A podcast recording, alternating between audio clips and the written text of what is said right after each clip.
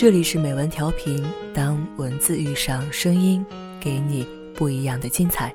我是主播秋晚，今天我们将一同来欣赏毒舌奶奶。对不起，我真的不爱你。对一个面目可憎、手段恶劣、泡妞不带钱包、吃蒜不刷牙、接吻还能拖着鼻涕的猥琐追求者，说出那个“滚”字是容易的，逼急了杀了他，剥掉皮。卖了熬阿胶也不是不可能的。对一个帅出了地球、学识渊博、富甲天下，在装逼与逗逼之间切换自如的男神，说一句“对不起，我爱你”也是容易的。千颂伊那么女神都可以说，我们为什么不能说？然而，对一个你说不上来他哪里好，但也绝对说不出来他哪里不好的人，想想在一起也能凑合过，但总觉气场诡异。始终有种话不投机的感觉，和他在一起吧，不知道乐趣在哪里；不在一起吧，看他有房有车有新的，又弃之可惜。我想大多数逃婚的姑娘都是遇到了这种情况，决定结婚的时候觉得忍忍能过，真到结婚那一天思来想去，还是只能撒丫子就跑。就算逃婚被捉了回来，或者自己后悔跑了回来。然后结了婚，也会三天两头的感叹。我当时就看出他的不好来了，为什么还要结这个婚？怎么就结了这个婚？我的小伙伴长颈鹿最近就在烦这事儿。长颈鹿刚和前任分手，在寂寞空虚的时候遇上了梅花鹿，请原谅我毫无节操的起外号。梅花鹿脸上有色斑，由此而来。梅花鹿是个很踏实体贴的男人，除掉色斑不说。人长得也还精神，个子也挺高，教育背景、工作背景什么的都蛮好，缺点就是木讷、固执、单亲，还愚孝。长颈鹿刚和梅花鹿谈恋爱的时候挺幸福的，梅花鹿估计是拿到了恋爱宝典之类的东西，礼物没少送，电影没少看，情书也没少写。长颈鹿说人还行，就是待在一起别扭，没感觉。当时我还劝他来着，感觉吧，一见钟情我是不信的，要相处着来。但事后他俩的相处过程证明了，相处也不一定会来电的。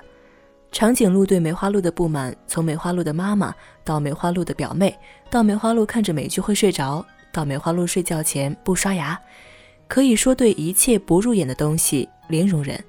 长颈鹿登过梅花鹿不止一次。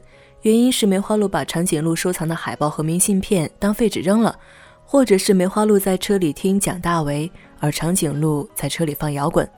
后来他又被梅花鹿追回来了，梅花鹿哭着说：“长这么大，第一次遇上个想娶她为妻的姑娘，还被他踹了，还说他不能接受这个事实。”长颈鹿跟我说，他还能说出那么文艺范儿的话，当时心里一紧，就把他拥入怀中了。然后呢？又是听音乐，又是价值观，又是品味不同。长颈鹿说他不明白，很多人品味不同，还能愉快的生活在一起。你看最近在放的《父母爱情》，那何止是品味不同，那是黑与白的区别。为什么还能在一起，还很美的样子？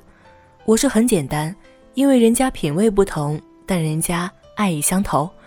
你看梅婷傲娇地说：“谁说她没文化？字儿这么漂亮。”你看梅婷如何捍卫老公吧唧嘴，而你长颈鹿同学呢？发现梅花鹿的哪怕一点点缺点，都如何至宝般深入分析，恨不得从里面揪出分手的直接理由。等到揪出来了，又输给了寂寞。年纪已经大了，如果连梅花鹿都不在了，日子就真的不好过了。前几天梅花鹿和长颈鹿领证了，然后长颈鹿就去旅行了。他说他脑子乱。不知道人生走到了什么错误的轨道里，无法面对梅花鹿，也无法面对自己。长颈鹿更新了朋友圈，结婚、离婚，一念之间，真的不知道接下来还有多少故事。这个故事里，梅花鹿又做错了什么？来自星星的你里面，我最欣赏灰烬的一点就是他对刘世美的态度。你喜欢我，但是我不喜欢你。本来我不知道你喜欢我，我们还能做朋友。现在我知道你喜欢我了，为了不给你留念想，咱们还是别见面了。多干脆，多利落。当然，那是韩剧，现实中应该给那些并非一见钟情的人相处的机会。然而，处来处去都没有发现火花在哪里，只能说明你俩之间根本就没氧气。没氧气怎么燃烧？不燃烧怎么有爱情？你说单纯为了过日子，怕寂寞，想找个人过一生。如果你愿意如此，也就罢了；如果你心有不甘，为什么就不能说一句对不起，我不爱你？人是自私的，别人对自己的好，总想无限期的用下去。有的好，你心甘情愿的想去还，甚至对人家更好；有的好，你昧着良心透支。用完就扔，还拉扯着人家不让走，仿佛自己才是游戏的设计者，永远的大庄家。你远了，我拉你回来点儿；你太近了，我再把你推出去点儿。你给我的爱意我收着，你抛来的媚眼我接着，你送的花我养着，你喂过来的美食我吃着。但我不承诺给你什么，因为我们之间总是差一点火候。别自欺欺人了。你就是要玩坏别人才愿意 game over 的贱人，不管你是意识到了恶意为之，还是你没意识到的时候看似无辜的自我纠结。两只萝卜是不是能进一个坑，不仅要看萝卜品种好不好，品相好不好，还要看缘分。拒绝别人不是狠心，而是负责任。被拒绝了也不是魅力不足，只是各花入各眼，你没入眼不代表你花不香。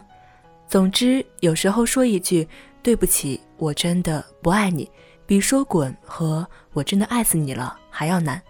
为什么呢？